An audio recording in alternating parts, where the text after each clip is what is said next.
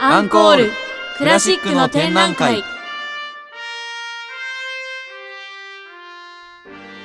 皆さんはクラシックはお好きですか？クラシックと聞くとなんだかお堅いなと考えているそこのあなた。この番組はそんなあなたにもクラシックがお好きなあなたにもとっておきの番組です。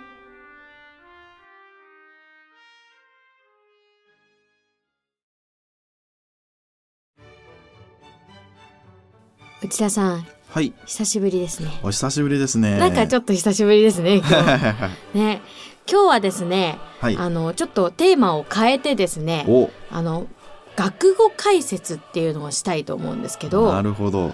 内田さん学語とかって詳しいですか？いやー、あんまり、それこそそんなにもう現代であんまりなんかなんたら形式そなた形式とか使わないじゃないですか。うん使わないですね。そう。まあなんとなくその昔楽天とか読んだことはあるのではい。あの知ってはいるしまあそれこそ楽譜の記号とかはなんとなくはわかるんですけど、はい。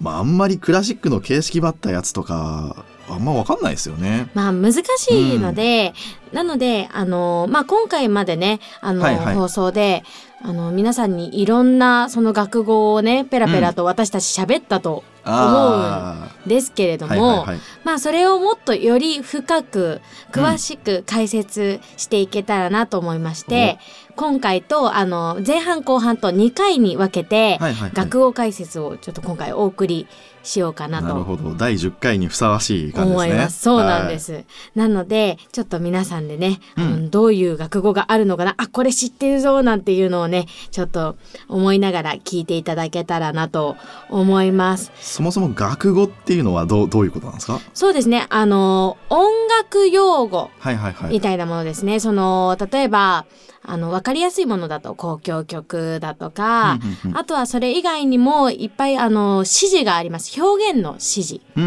ん、例えば「アンダンテ」っていうものがあるんですけど、い。アンダンテだと歩くようにとか歩く速さでとか言ったりあとは例えば結構皆さんが知ってるものだとフォルテとかも学語のうちうんに入ったりしますね。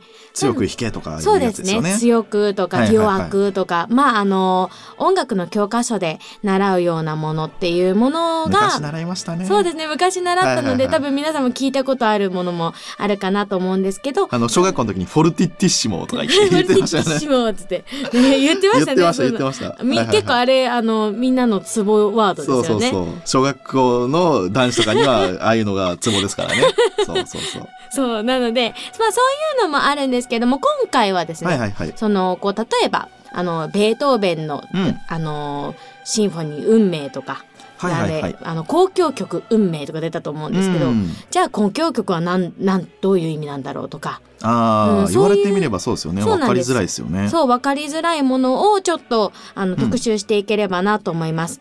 それで皆さんにちょっとお伝えしたいのが今回、えー紹介する学語をですね、はいえー公式のツイッターの方で載せておりますので、もしあのそれちらを見ることができればそちらを見ながら見ていただけるとちょっと分かりやすいかなとなるほど。思います。公式のツイッターは、アットマーク、アンコール、アンダーバー、クラシック、アットマーク、ENCORE、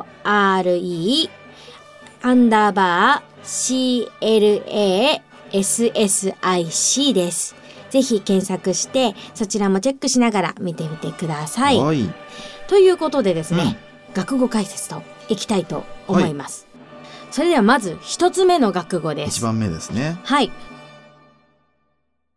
交響曲というものがありますね。交響曲と書いて、うん。内田さん、何と読むか知ってますか？私多分さっき言ったな。あ、これはあのシンフォニーですね。そうですね。はいはいはいそう、これシンフォニーっていう、まあ、あのー学語。まあ、英語ですね、シンフォニー。うんで、語源なんですけど、ギリシャ語でシン、共にうんっていうのと、フォンっていうので響く。あ、そこがそういう意味なんですね。そうなんです。語源になるんです。で、交響曲っていうのは、多分、あの、ベートーベンの回でもお伝えしたとは思うんですけども、まあ一般的に、その、何個もの楽章、何個もの曲からなる、うんあの、管弦楽曲とか言われてたりしますね。で、曲の数的には3から4個ぐらいが普通でオーソドックスなパターンです。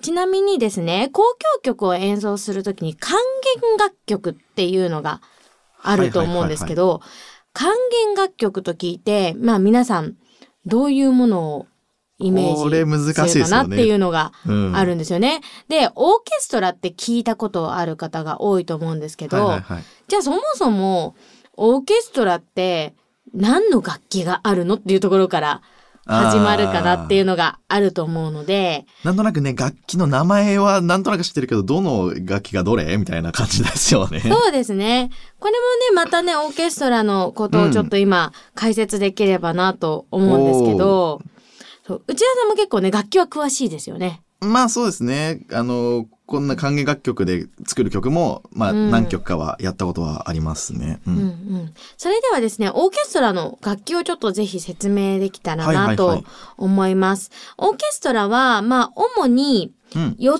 つぐらいの楽器構成になってます。はいはいはい。それは、えっと、まあ、木管楽器って言われるものと、金管楽器ってものと、うん打楽器っていうものと、うんあと人数、大きな人数を占めている弦楽器っていうもの、うんこの4つの構成になっていますね。うんで、それがまあステージ上に、あの、配置されて並んでいるっていうのがあるんですけども、まず指揮者、自分たちがお客さんから見て、はいはいはい。と一番、あの、手前にあるのが弦楽器です。うん。弦楽器。で、その後ろにあるのが木管楽器。木管。うんうん。で、そのん後ろにあるのが管楽器。大体はね。で、うんえっと、その後ろが打楽器になるんですけど、はいはいはいまあ、そのオーケストラ、曲とか、あとはその古典派とかバロックとか、うんあとは例えば、あの、ロマン派、近現代ってなってくると、ちょっと配置が変わってきたりなんてして、それもね、ちょっとオーケストラ見に行ったら面白い、あ、ここで配置違うんだとか、うんここになんか管楽器がいるななんていうのが分かったりする、ちょっと面白い構成になってたりします。なので、ちょっとぜひ、今言ったね、弦楽器とかをうん解説していけたらなと思うんですなが、るほど。あの、内田さんがね、うん。音を出してくださるって、私は、あの、どっかで小耳に挟んだんです。わかりました。ってことは、じゃあ、あの、弦楽器を解説したら、はいあの、この楽器はこういう音ですって言ったら、内田さんが出してくださるのかな？そうですね。じゃあ頑張ります。わ、さすが、さすがです。はい。ではでは、じゃあ弦楽器からいけますね。まあ弦楽器っていうのだと、あの、まあ、有名なのだと、うんバイオリンとかが有名ですね。まあ、バイオリンは、あの、最も、あの、人の声に近い楽器だって言われていたりして、すごく人が喋っているように演奏するっていう特徴もあります。あの、きっと知ってる方も多いと思いますが、バイオリンの音をどうぞ。はい。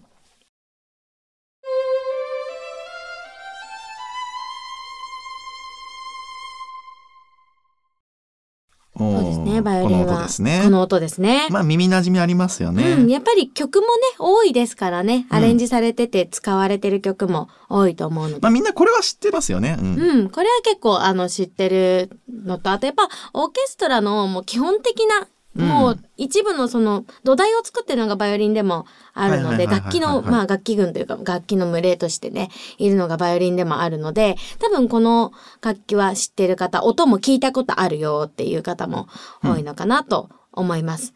それではですね、オーケストラっていうのは一応だいあのバイオリンも第一バイオリンと第二バイオリンってあったりとかするんですけども、バイオリンの次に大きな楽器、はいはい。うん、ビオラという楽器があります。うんそれではまずビオラの音をどうぞ。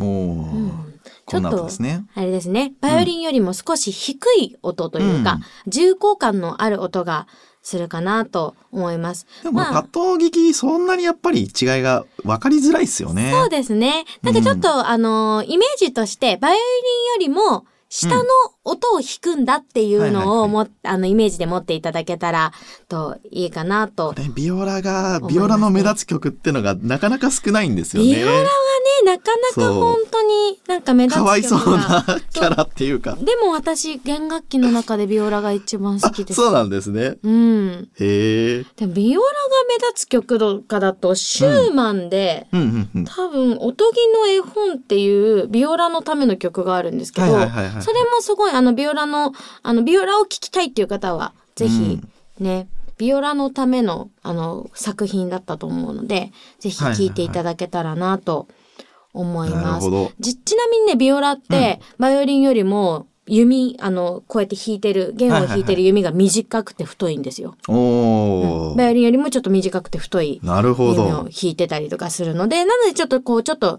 重厚感がある音が出たりとかしますね。へえ。それでは次の楽器、まビオラバイオリンビオラときたら次はもう一つ大きな楽器があって、うんとチェロという楽器があります。はいはいはい。それではチェロの音をどうぞ。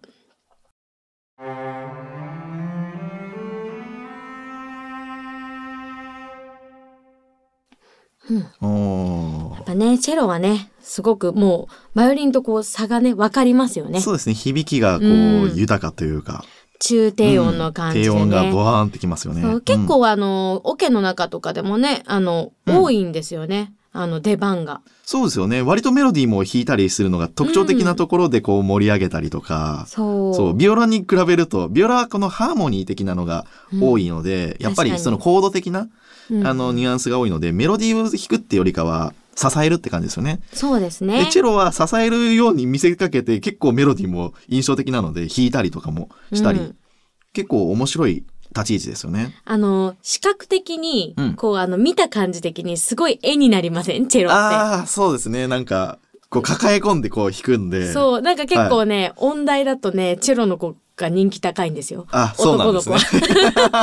っていうなんかそんな話もあったりします。チェロはやっぱかっこよく見えるんですよ。あーのこうなんかねすごいあのイケメンに見えイケメンなんだと思うんですけどイケメンに 見えるんです。あれですか、男性の声の低い人が人気みたいなののそうそんな感じだと思いますなんか多分チェロチェロの人はかっこいいみたいな感じでみんな思ったりすることが多いんじゃないですかね。なるほど。そうねまあ有名な曲とかだと動物の謝肉祭のねうん。と白鳥サンサンスのねあ、この間やりましたね。そうですね、あれもねやっぱり有名ですよね、うん。チェロの音を分かりたいなって方はぜひあの動物の謝肉祭の白鳥をうん。聞いていただけたらなと思います、うん。それでは弦楽器一番最後の楽器ですね、コントラバスという楽器です、うん。それでは皆さんコントラバスどうぞ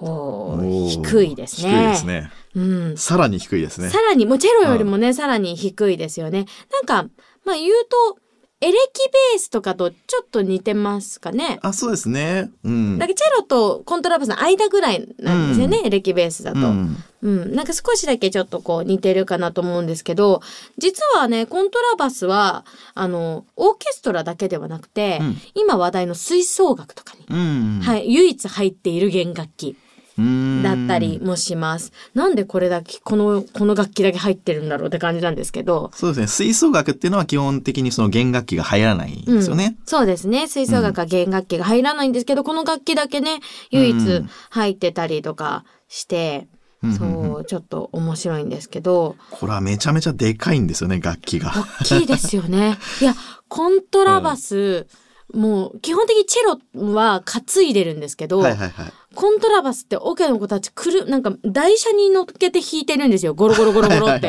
キャリーバッグとかいう問題じゃなくて。そうですよね。結。構大変そうで持ってくの。あれ新幹線とかだとなんか一人分の料金になっちゃうんですよね。そうそう一人分なんですよ。本当に。チェロでギリギリあの抱きかかえられるからチェロはギリギリ大丈夫なんですけどもうコントラバスは一人分あの客席用意しないとダメって。いやーあれはもう毎回持ち歩いてる人はすごいなと思いますよね。本当に、うん。もうすごいですよね。まあ特にねあの背が小さい私とかだと絶対にコントラバス弾けないと思う 一番あのちょっと理想的な楽器ですよね確かにそうかもしそうれない。150センチの私には無理な楽器なのでなるほど。あのいいなやってみたいなって思うような楽器す。ですなんかコントラバスの人だけねあの椅子に座ってたりうん。するのでなんかコントラバスどれって思ったら椅子に座ってる人あの高い椅子うんうんうんに座ってる人を見つければ、ちょっとこのバー、バーテンダーみたいな椅子に座ってる人を見つけたら、コントラバスだと思っても、あの、わかりやすいかも。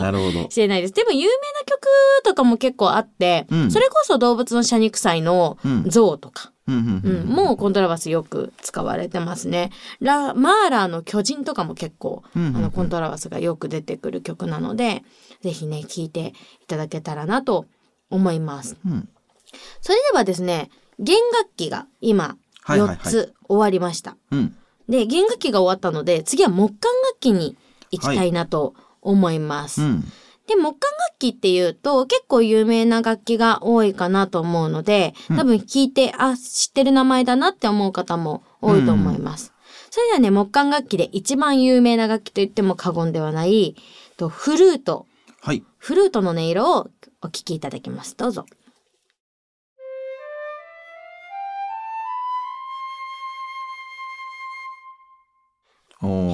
やっぱ綺麗な楽器ですよね。優雅な感じですね。女子受けが一番いいんですよね。あ、そうなんですね。うん、やっぱなんかこうちょっとフルート吹いてる女子ってすごく優雅で美しく見えませんか？なるほど。でも確かに。でもでも音大の出身の私から言うとフルート吹きはただの気が強い女っていう、そういうこと言っちゃう怒られちゃうけど そうそういうイメージですなんかフルート科ですって言うとあなるほどみたいな感じの顔されるなるほど。結構気が強いですよ。あの、うん。フルートの人って。まあ私も言うてフルートだったんですけどね。そんな気が強くない。優しいんですけどね。本当ですか？優しいですよ。すっごい優しい。そう。でまあこのねフルートの音ってやっぱ聞きなじみがあるかなと思います、うん。結構有名な楽器なので例えばあのチャイコフスキーの「くるみ割り人形」っていう、バレエ組曲の中で足笛の踊りっていうのがうん。あったりするんですけど、そこではもうがっつりフルートの曲としてあったりとかあとはアルルの女のメルメネットとか、ビゼのとかも結構あの弾いてたりとかするのでフルートを聴きたいなっていう方はその曲を聴いていただくと分かりやすいかなとなるほ思いど。ます。まあ多分本当にねあの吹奏楽とかにもある楽器なので、うん吹奏楽部に入部するともう女子が一番最初に希望する楽器はフルートなんですよね。へえ、そんな人気なんですね。うん、なんですけど結構難しいんですよ。うーうんん。息を流してこうなんかちょっと、はいはいはいあの本当に難しい感じで息を斜めに流すような感じで音を作るので。結構ね見た目と違ってはちょっと難しい楽器ではあるんですけど、うん。うん、なのでちょっとあ難しい楽器なんだなと思ってフルートの曲も聴いていただけたらと思います。なるほど。うんそれでは木管楽器2つ目ですね。うん。次はオーボエという楽器です。では、はいはいオーボエの音をどうぞ。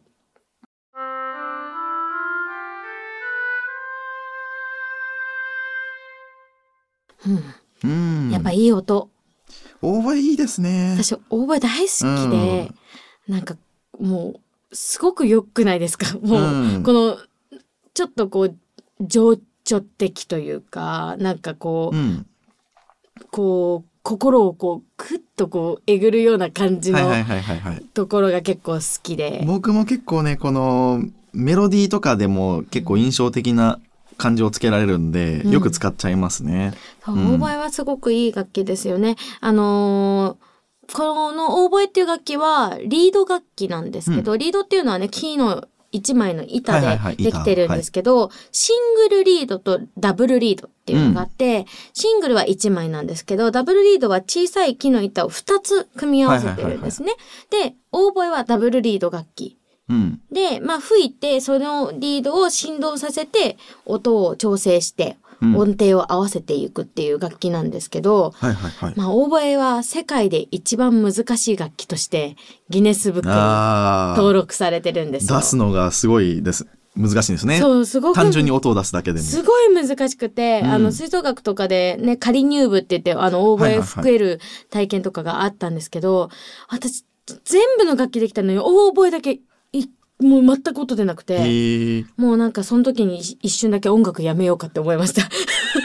そのぐらいちょっと落ち込んだ楽器の印象なんですけどだからこそなんかこの美しい音が出せてるっていうのはすごいっていう楽器だったりしますね。なるほどね。うんボエはもう本当にとても素敵な楽器なので、うんぜひぜひ皆さんにも音を覚えていただきたいんですけど、はいまあ、わかりやすい曲とかだと、うんあの、連続テレビ小説うんでやってた、風笛っていう曲があるんですけど、はいはいはいオーボエのソロの曲なんで、もう多分風笛連続テレビって入れれば多分えー絶対すぐに出てくる、オーボエのがっつりソロの曲なので、オーボエの音を聞きたいなって方は、ちょっとそれを、まあクラシックの曲っていうクラシックではないんですけど、聞いてもらえたらいいかなとうん思います。それが一番わかりやすいかなと。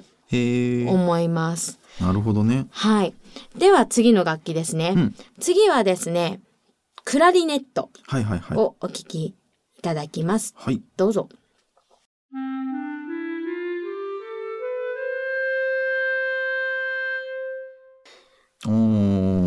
あれですね、クラリネットというと、パパからもらったっていう、はいあの、曲がね、クラリネットっていうのが結構、うん。あの、有名で、クラリネットといえば、あの、壊れちゃったやつだよねってはいう方が多いかなとうん。思いますが、結構ね、あの、オーボエとかフルートに比べて、すごく音域がうん。結構広いんですよ。はいはいはいはい。うん、なのであの結構いろんなところであの使われる楽器だったりします。で先ほどオーボエの時にダブルリードって話をしたと思うんですけど、うんこの楽器もリード楽器なんですがこの楽器はシングルリード、うん。1枚だけの板で、あのマウスピースにつけてできてますね。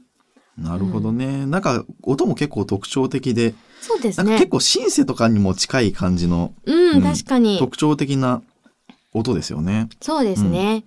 まあ吹奏楽とかではどっちかっていうとバイオリンの役割を担ってるよううなん感じの楽器にはなりますね。でなんか面白いのはなんか結構全く聞こえない音をうん。出すことがオーケストラの編成の時には多くって。オーケストラの中で全く聞こえない音を出すってなかなか難しい楽器ではあるんですけど、うん。そうやって言われたりちょっと面白い唯一の楽器だったりもするんですよね。なのでね、ちょっとクラリネットもね、ぜひ聞いていただけたらと思うんですけど、うん。わかりやすいのだと、ガーシュインのラプソディ・イン・ブルーああ、うん。なるほど。クラリネットがで出だししとかがあれですよね。ですかね、うん。とかがわかりやすいかなと思います。結構ね、ジャズでもね、うん。使われたりする楽器なので、あ、そうですね。うん、結構ジャズクラとかって言ったりとかしますけど、ね、なかなか、あの、いっぱい使われる楽器ね。そうジャズだとビブラートとかバリバリ効かせるけど、うんクラシックだとほとんどビブラートかけないんですよね。そうですね。結構ずっとまっすぐな感じ、そうそうそうビブラート、そう、ビブラートがわからないあ、そっか。ビブラート。そう。まあでもビブラートはよく聞くんじゃないですか。カラオケとかでもね。あ歌でよくね、ありますね。こうし、音の振動ですね。ねやっぱりこう、ジャズとか、例えばこう、スイングするような、こう、ちょっとリズムカル、リズミカルなところがあるような曲とかだと、やっぱビブラートってかけたりとかするんですけど、特に私はやっぱミュージカルなので、はいはいはいミュージカルはビブラートかける時がありまうーんす。かけるところとかけないところとかあったりとかして、はいはいはい。結構ねちょっとこう面白かったりとかもすると思うのでちょっとまたガーシュウィンのね「ラプソディ・イン・ブルー」はちょっと雰囲気がオケの感じとはちょっと違うかなとは思うんですけど、うんぜひちょっと聞いていただけたらと思。います。それではですね、うん次の楽器です。はい。次の楽器ファゴットという楽器です。うん。それではお聴きください。どうぞ。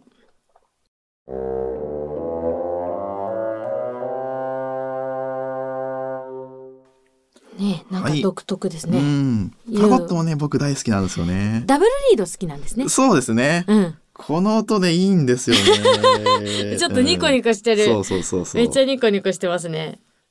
いやーでもファゴットもあのオーボエと一緒でうんダブルリードなんですけど、結構ね複雑なんですよねこの楽器、音域広いんですけどあの左うん。手の親指のところだけではい。11個もキーがあって、11個のキーをなんか持ちながら担ぎながら皆さんこうやって、あの操作してるんですよ。はいはいはいはい。10 11個っておかしくないですか？そうで目立つことあんまないんですけどそれも含めて低音楽器なんで、うんあの低い音の楽器なのでね目立つことは少ないんですけど、やっぱりいいところを伴奏してたりとかね結構いいところに入ってきますよね、うん音的には。そうですね。う。うんん。これ木管楽器だけ結構特殊なんですけど、うんあの、今までその弦楽器だと、うん。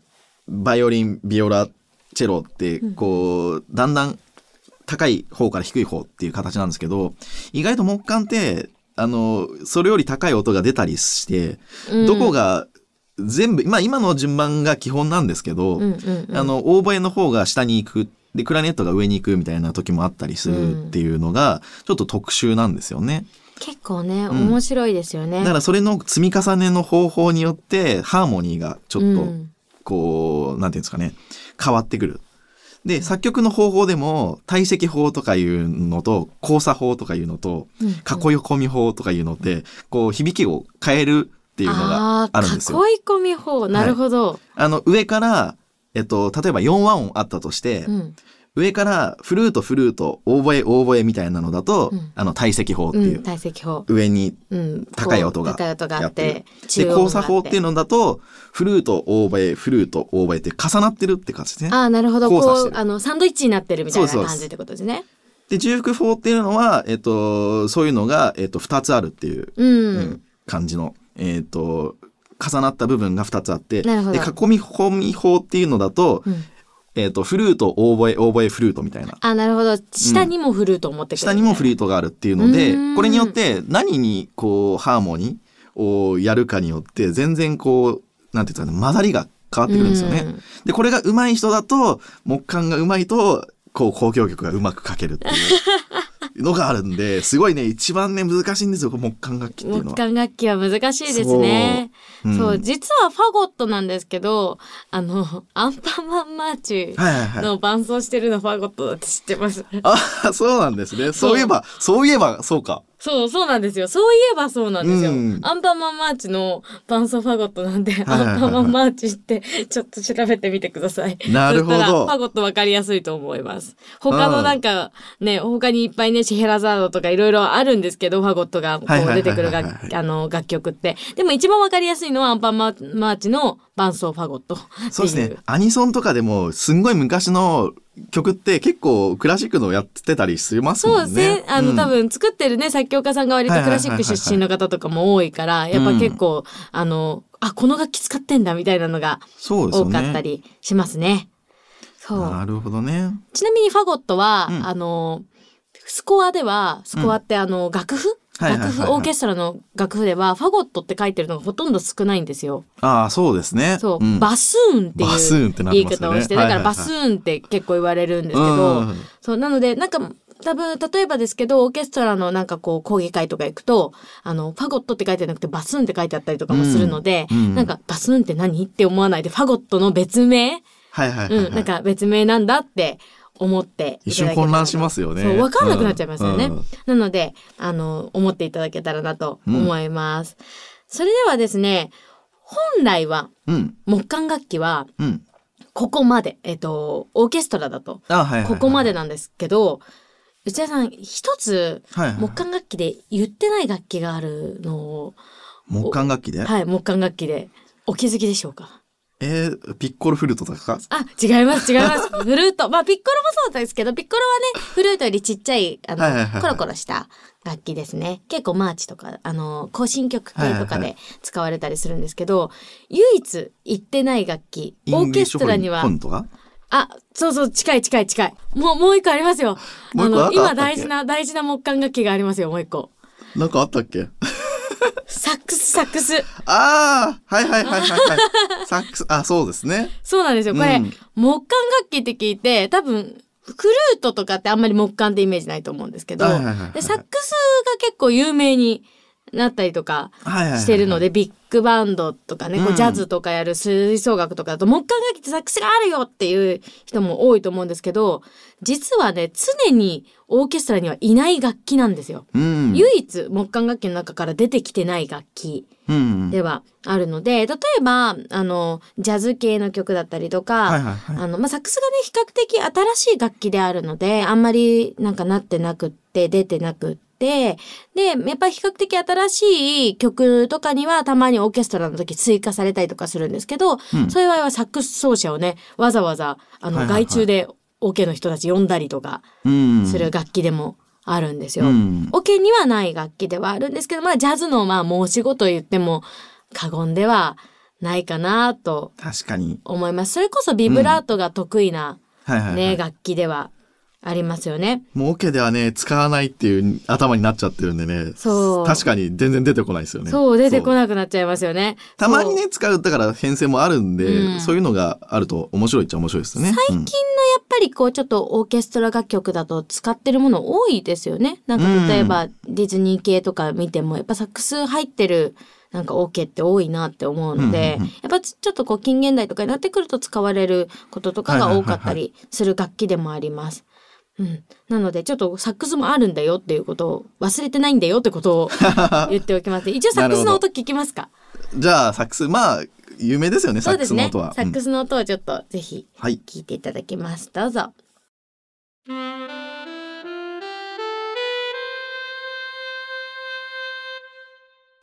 うん。サックスで、まあやっぱりね、こういうのを聞くと有名なのが、うん。ルパン三世のテーマとか、はいはいはいはい。うん、あと宝島とか、すごい有名だったりとか。もう一気にジャズ感が出ますようん、ね。一気にもうこの音のね、ビブラートのこの震えの感じとかもね、やっぱちょっと変わりますよね。うんなのでね、サックスはオケにはないんですけど、木管楽器の一部だっていうことを、あの、ぜひね、知ってていただけたらと思います。はい。それではですね、とうとう花形が来ました。はい。花形金管楽器でございます。はいはいはい。もうね、木管楽器よりもね、うん。こう、インパクトが強いそうですね。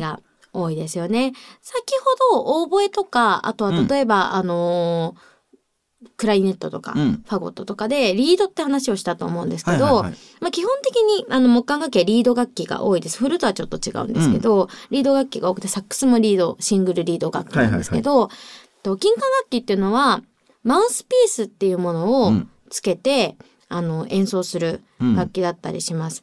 楽器のあの金管楽器のところにこちっちゃいコップみたいなものをはいつけて、まあ歌まあ歌口というかこの本当に蛇口みたいなようなイメージですね、ここから音が出るみたいな水が出るのと一緒でうん。音が出るみたいな感じで、あのつける。マウスピースという小さなコップをつけて演奏するのが、えー金管楽器ですね。そう。でちょっとあの金管楽器って言ったらまずねあのラッパっていうイメージが。皆さん多いと思うんですけど、これはちょっとオーケストラの順序にのっとって説明をしたいなと思うんですが、まず一つ目の金管楽器、うん。ホルンでいきたいと思います。はいはいはい。それではホルンの音をどうぞ。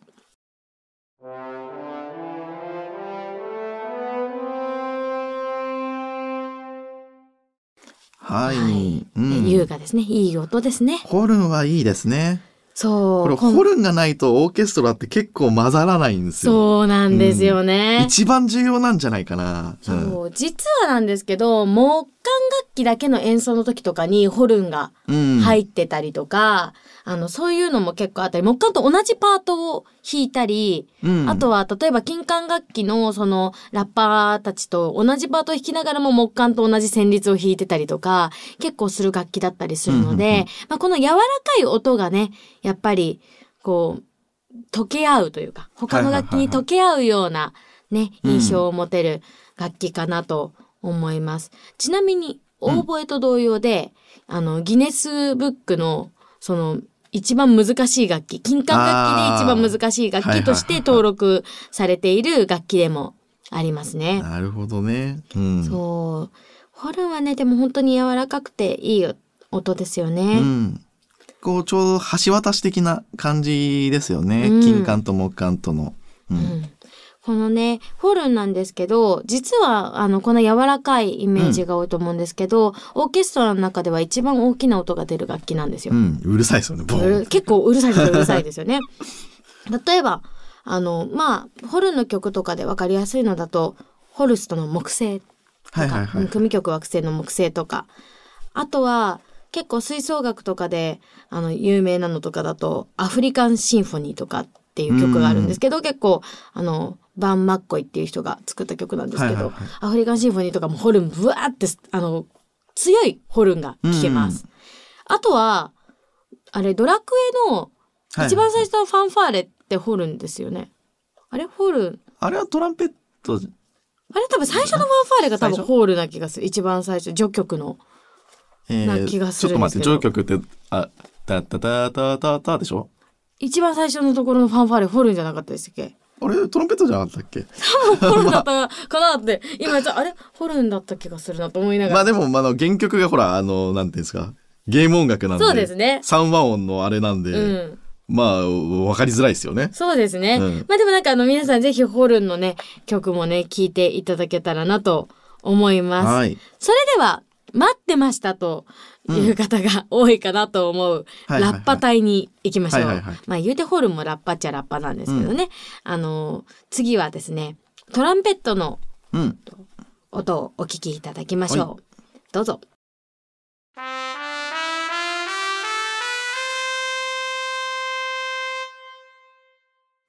うん。いやーいいですね。トランペットね。こう、力強さがありますよね。ありますよね。うん。勇敢さっていうか。結構有名なところとかだと、あの、ジブリの天空の城ラピュタうん。で、ファズーが吹いてた。吹いてたかもしれない。うん。だから、はい多分わかりやすい。ラッパって言えばもう、トランペットっていう印象がうん。多いかなと思います。やっぱその、こう、勇敢な感じのね、この音色っていうのがね、印象的ですよね。うんこう、バーって突き抜ける感じの。はいはいはい。うん。やっぱソロ楽器としても結構人気で、うんやっぱりオーケストラの中でも結構ソロというか重大なところでね、うんあの、使われる楽器だったりしますね。なるほど。もう結構ね、オケの中とかだとトランペット担当の人とかは、うんなんか鋼の心臓だとか言われたり、鋼の心臓の特攻隊長とか言われたりとかしてたりしますね。なるほどね。うん、結構強いというか。うん。うん。で、トランペットも、あの、サクソフォンと一緒で、ジャズとかにはかなり、よく使われますね。うん。ね、ジャズとかロックとかにも本当によく使われるかなと思います。なので結構ね、あの、吹奏楽とかオケやりたいって最初思った時に、トランペットって思う人多いんじゃないかなと思うんですよね。私も言うてあの、トランペットがやりたくて吹奏楽に入った口でした。僕トランペット吹いた時に音出なかったですもん。あれでも難しいですよね。ああ、出ないって。マウスピースがちっちゃいから。そうそうそうさっき、あの、さっき言った、あの、小さなコップみたいな、はいはいはいあの、ところがちっちゃいんですよ、トランペットは。うんで、ホルンはトランペットよりもちょっと大きいんですよ。はいはいはい。で、だんだん、あの、楽器が大きくなっていくごとに、小さいこのコップが大きくなっていくみたいなうんイメージを持っていただけたらいいんですけど、やっぱちょっとトランペットって、あの、小さくって。そう、でも結構ね、なんか知らないんですけど、トランペットの人って、うん。歌うまいんですよ。あなんか歌うまいんですよね。みんな結構歌、あとミュージカルとかももっとトランペットですって人結構多くあ。て。へえ、そうなんだ。そう、なんか、あ、トランペット、あ、なるほど、みたいな感じで。肺活量とかあるからあかもしれないあるかもしれないですね。うん一番多分使うから。っていうのはありますね。それでは次の楽器に行きましょう。はいマウスピースもちょっとトランペットよりも大きくて、で、とっても細長い楽器です。うんトロンボーンの。音をお聞きいただきます。どうぞ。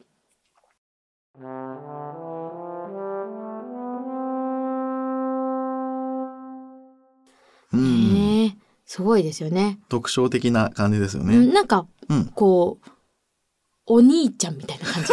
わか、わかります？わかんないわかんない。なんかトランペットが、なんか、男の子って感じだったら、はいはいはいはい。なんかあの、体格のいいお兄ちゃんって感じしません？ああ、まあそういう意味合いでね。なるほどうん。なんかトランペットとトロンボーンの差と言ったらそこっていうところがイメージで多いんですけど、トロンボーンはちょっとうんトランペットとかホルンとかと違くって、あの、このピストン、この押すところがありません。で、スライドで、スライドね、あれ特徴的ですよあねれ。難しいんですよ。ちょっと私トラ、トロンボーンの話をちょっとすると、あの、もう笑える話が一個出てくるんですけど、あの、まず一番最初にだし、ブラスバンド部って言って、あの、金管楽器。だから、まあ、うんトランペットとかトロンボーンホルンとか、あとはいっぱいユーフォニウムとかチューバとかいろいろあるんですけど、はいはいはいその楽器がある、あの、ブラスバンドっていう、ブラスバンド部に入ったんですよ。うん。小学校の時。そしたら、トロンボーンまず、トロンボーンやってって言われて、はいはいはい。トロンボーンに当てられて、じゃあトロンボーン頑張ろうと思ってやってたら、あの、スライドが届かなくて、届かない。届かなくて大事な音の時に。なるほど。手、手が短くてね、はいはいはいはい背も短いから、届かなくって、ちょっとトロンボーンやめようって言われて、違う楽器になったっていう、なんかちょっと苦い思い出がそっか、そう言われれば結構伸ばさないといけないあれから、大変なんですよ。ある程度そっか、身長とか腕の長さがないとそう。できないんだ。でもなんで私をトロンボーンにまずじゃあするんだよって感じなんですけどね。トロンボーンに、トロンボーン、なもう全然あの、と手伸ばしたらマウスピースっていうかこの音出すところから口が外れるみたいなこと結構あって。なるほど。でなんか無理だねって言われて、じゃあなんで最初にするんだよとか思って、なんかすごい笑いもんじゃないかと思いながら、やってましたね。そう、なんかそんなちょっと印象があって、ーみんな手長いなって思いながらいつも見てます。まあでもあの、こう、スライド動かしてるのが、その、ビッグバンドのジャズとか、そのライブとかで映えるんですよね。うん踊ったりみたいな感じに見えるんで。確か。に。こう、結構盛り上がるんですよね、やっぱり。ね、あの、うんあの感じがね、すごいいいですよね。うん。でも難しいんですよね。あのスライド、もう位置が絶対1番、2番、3番とかであるんで、そうそうそう。ここの場所がね、ちょっとでも分かると変な音出ちゃったりとかするんで、結構難しかったりとかしますね。結構吹くのに、た適切なフレーズじゃないとなかなか吹けないってそう。いうのが。違う音が入っちゃったりとかね。そうそうしたりするんで結構難しい楽器だったりはします、でもやっぱりこのね長く長いスライドをこう素早く動かすところとかパワフルでね、うん。ちょっとかっこいいですよねはいはいはい。それでは次最後のうん。楽器ですねはい。チューバはい。の音をお聞きいただきましょ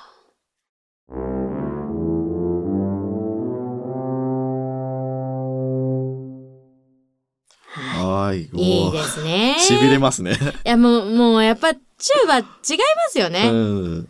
そうなんかやっぱこのなんかこの低音感というかこう存在感がバンって出ますよね。プラス縁の下の力持ちで、もうずっと支えてくれてるお父さんって感じな気がします。はいはいはいねえチューバもね結構まああの有名な楽器だったりとかすると思うんですけど、まああんまりちょっと女子人気は ないとそう思います。なんですか？あの、ね、チェロは人気だったみたいなチェロは人気なのになぜかチューバはねボーンとしてるからなんかなんかあんまりね うるさいからかな。なんかあれですかねちょっとこう大きい感じがあるんじゃないですかね。はいはいはいはいはい。うん、そうなんですよ。だなから、ね。あんまりね人気はねない楽器ではあるんですけど、うんなんかチューバに似た楽器でユーフォニウムっていう楽器があるじゃないですか。あはのアニメでもね有名になりましたよね。ね。そう。なので、このね、ユーフォニウムにも似た楽器、ユーフォニウムの方がチューバよりも小さい楽器なんですけど、あの、チューバはですね、やっぱもう本当にあの低音でうん。ずっと、まあ女子には本当に選ばれにくいんですけど、うんうんうん。すごいもう、あの、な、なんて言ったらいいんですかね。この低音の力持ち感とか、やっぱチューバがないと、どうしてもオケも、オーケストラも吹奏楽とか、ブラスバンドとかも、やっぱもう、ね、あの、ダメですよね。まあ、縛りにくくなってきますよね。そうなんですよね。なので、まあこの楽器がね、なきゃ、オケの土台がないと言っても過言ではないような、うん。そんな楽器ですね。チューバなんかあるかな？チューバだけの曲？戦艦ヤマト？宇宙戦艦ヤマト？宇あーまあでも宙戦艦ヤマトのチューバ50層かなんかありますよ。チューバかなんか50層が確かあったと思いまあす。、そんなのがあるんですねあ。とはなんか一番最初、タッタッタッタンタンタンチュンツンチャンのところとか、なるほど。確かチューバだったと思うのはいはいはいはで、ぜひね、チューバの音にも、あの、ベースを聞くっていうのでね、うんちょっとぜひ聞いていただけたらなと思います。まあ、そんなこんなでね、うんあの、あとはまあ打楽器っていうものがあって、はいはいはい打楽器とかだと、まああの、紹介するとパーカッションって言って小太鼓だったり、うん。大太鼓。ティンパニーって言って、大太鼓が、あの、横に3つか4つぐらい並んでるものだったりとかね。そうです、そうです、そうです。まあ、小太鼓をスネアドラムって言ったりしますね。あの、ボレロとかで、はいはいはいあの、の一番最初、ツツツツツツツってやってる。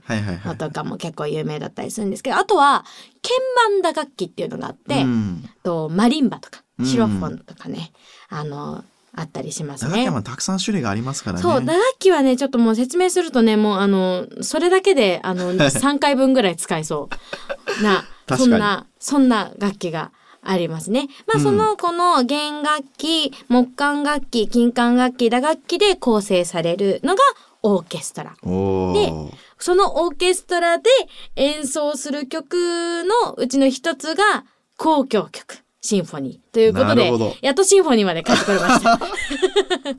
これ説明するだけですごいやっぱりボリュームできますよね。ボリュームがすごいですね。やっぱね、シンフォニー、あの、もう、シンフォニーとか交響曲って言って、うんもうやっぱこういうことがわからないと、うんわかりにくいところがあるかなと思います。うん。そしてシンフォニーに帰ってきたので、まあ、はい。シンフォニーというものが、まあ、まず何かっていうところで、この間、あのー管弦楽曲、うん。うん、何個の楽章何個もの曲からなると管弦楽曲というものだっていうのがあの、はい。話をしたと思うんですけども、まああのパターンとしてねあの第1曲目とかが、まあ、そのソナタ形式っていうので書かれてるうん。早めの楽曲です。で第2曲目が、まあ、どっちかというと早いものから来たのでゆっくりにうん。なってきます。で大体第3楽章って、まあ、第3曲目が、まあ、舞曲うん。が結構あの入れられることが多いです。で4楽章で盛り上がってあの、うん一番最初の1楽章みあの1楽章1曲目の曲みたいを、あの1曲目の曲を使って盛り上がるフィナーレ、う。うんんみたいな感じで書かれていることが結構多いですね。なるほどね。わかりやすい感じだと、まあ、初めにテーマ曲が流れてうん。その後いろいろな展開があってうん。最初のテーマがまた現れて物語おしまい、起承転結的な、気象転結。うんなるほど。感じのあの1楽章2楽章3楽章4楽章っていう感じです、うんそなた形式っていうのがうんううん。んいう感じですねあとは有名なところだと交響曲の父って呼ばれてる人がいるんですけど、うん。内田さん誰か知ってますか？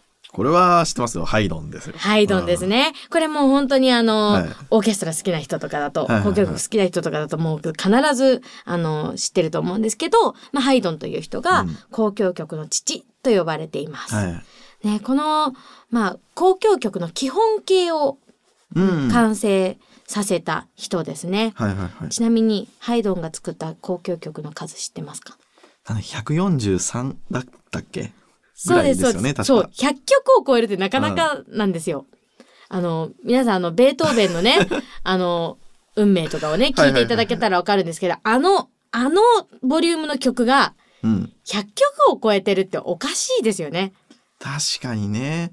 まあ作曲数で言ったらバッハとかだったら1000曲は超えてるんですけど、うんただ交響曲って1曲を作るのにすごい時間かかるのとその楽器がたくさんあるので、そう、先ほどね、言ったか、言ったようにね、いやあの楽器、器類をどこでどうやるかを全部考えなきゃいけないんですよ。でバッハの曲とかいうのはピアノ曲とかだけでねあの何百曲もあるのでうんピアノ曲だけだったらねそのパートが左右のパートだけじゃないですか。そうですね。ぐらいで終わるんですけど、うんまあそれの一曲に比べて交響曲は何パートもあるのをでしかも何楽章っていうのでやんなきゃいけないので、すごい時間かかっちゃうんですよね。そうこれもちょっとこんなにかけるのはちょっと尋常じゃないですよ。そう、多分クレイジーですよね。まあでも後にも先にもこの人しかいないんですよ。こんなに作った作曲家っていうのは。うん。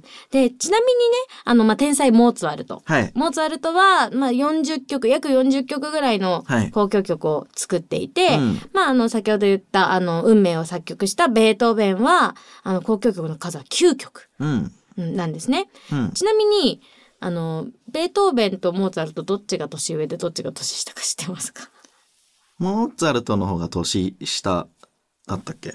もう違うんですよ。あそう。モーツァルトのああ、そうなんだ。14歳下なんですよ。そうか、そうか。そう、ベートーベンはそう。で割とでモーツァルトの方が年下っぽく、なんか見えますよね。そう、なんですけど、まあ、その、ちなみにベートーベンは、あの、モーツァルトに弟子入りしたくて、懇願したんですって。あ、なんかその話聞いたことあるな。そう確か。で、それが、あの、モーツァルトに却下ってされて、あの、その後ハイドンに、あの、交響曲の父と呼ばれるハイドンに弟子入りをうんしていたりとかしますね。なのでまあこの3人、まあ、交響曲と言ったらハイドンと、うんあとベートーベンモーツァルトっていうのは本当に有名なところかなと思います。なるほど。ちなみにまあ有名な交響曲としては、やっぱベートーベンの運命含め、うんと第9番うん。合唱付き大工ですね。大工ですね、やっぱこれが一番有名なのでぜひ皆さんねあのこちらもおすすめなので合唱付きっていうのがねすごいんですよね。確かに。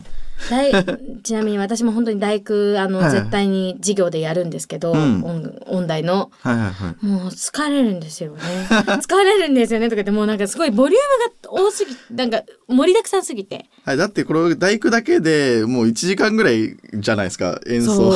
奏 もうだだってあれ第一楽章からずっといるんですよ えっと合唱つくのって4曲目ぐらいからなんですけど、はいはいはいあずーっと待機しなきゃ待機してるんですよ。いもうなんか、そ、なあの、よくあるのは、あの、立ち上がって、フロイデシェーネぐらいの時に、はいはいあの、立ち上がるんですけど、立ち上がる瞬間に、貧血で倒れる人が出るっていう。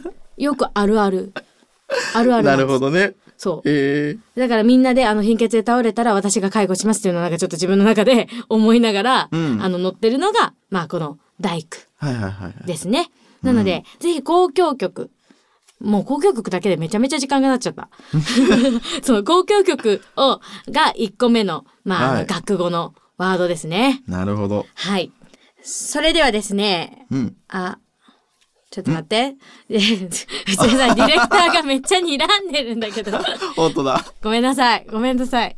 なんか多分二人ともね、この交響曲とか、オ、ケのことになると、ちょっと熱く、いろいろ。時間かけすぎちゃいましたねちょっと。なんかね、まあこれもっと本当はね今日5個行くつもりだった5個、のに5個楽曲、楽 語を解説する1つもりが。個しか言ってねえじゃんっていう顔をされてますすごいなんかもう、おいって顔して、ちょっと巻きでみたいな合図がね、ちょっと来てるので、ちょっと、はい。今回はですね、スケジュール変更。はい。スケジュール変更、スケジュール変更で、うん。えっと、今回は交ここまでに響曲だけ、ここまでに。長すぎるよね確か多に分そう、そうですね。こうでもうん交響曲ってそういうものですから。そうかうん。やっぱり一番大事です。うん、なるほどね一番最初に持ってきたから。